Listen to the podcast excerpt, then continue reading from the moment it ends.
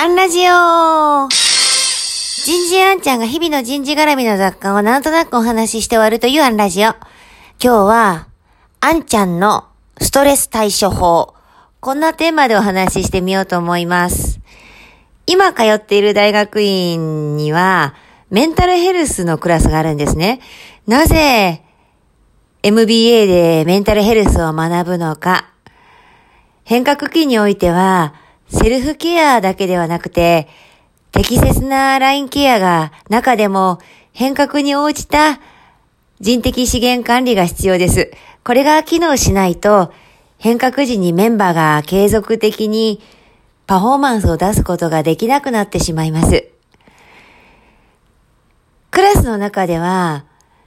ストレス診断も行います。それぞれが自分のコーピング方法、ストレス対処法ですね。えー、どんなのがいいよっていうことも、えー、診断していただける。ところがです。私のアウトプットには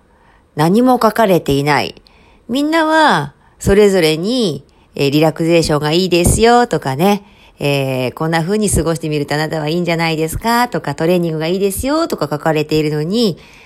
何も書いていない。クラスで先生に聞きました。先生、私の診断結果には何も書いていないんです。そうすると先生が、ああ、各クラスに毎回一人二人いるんですよね。あの、ストレスがないんじゃなくて、すでに適切な対処をしているので必要がないということですと。クラスメイトは、あんちゃんらしいと苦笑い。いや、いやいやと、私にだって、えー、悩みもがき苦しむ夜はあるんですが、じゃあ実際自分が何してるのかなと思うと、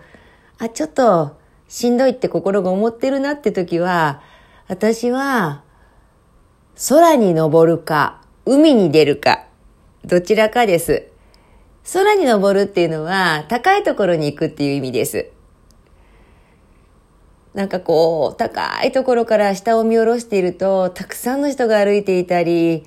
暮らしていたり姿が見えて、ああ、なんかみんな一生懸命生きてて、私の悩みなんかちっぽけだなって、気持ちを切り替えられたりする。飛行機なんか最高ですね。ああ、自分ちっちゃいって思えたりする。海に出るのは船舶免許も持っているので、まあ、海に出れば死ぬかもって思うような大波に見舞われることもあるんですね。生きて帰れたら頑張ろうって思えるというか、そう考えたら視点を変えてるのかもしれないです。ある時、たまたま東京で仕事をしていて、もうめちゃくちゃしんどいことがあって、押しつぶされそうになりました。ちょうど東京出張中だったということもあって、よし、高いところへ行こうということで、ワンパターンですね。スカイツリーに登ってみました。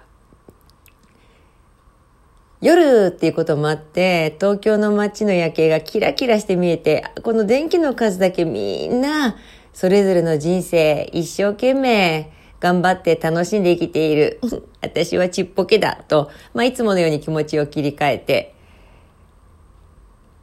その時、家族に LINE も送ったんですね。なんか、スカイツリーに登ってていいなと思って、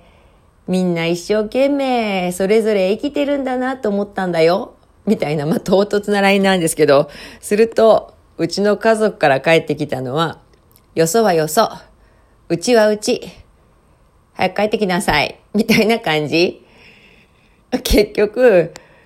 うちの家族が一番強いのかもしれないです。地に足つけて生きろってことですから。今日はここまで。次回もお楽しみに。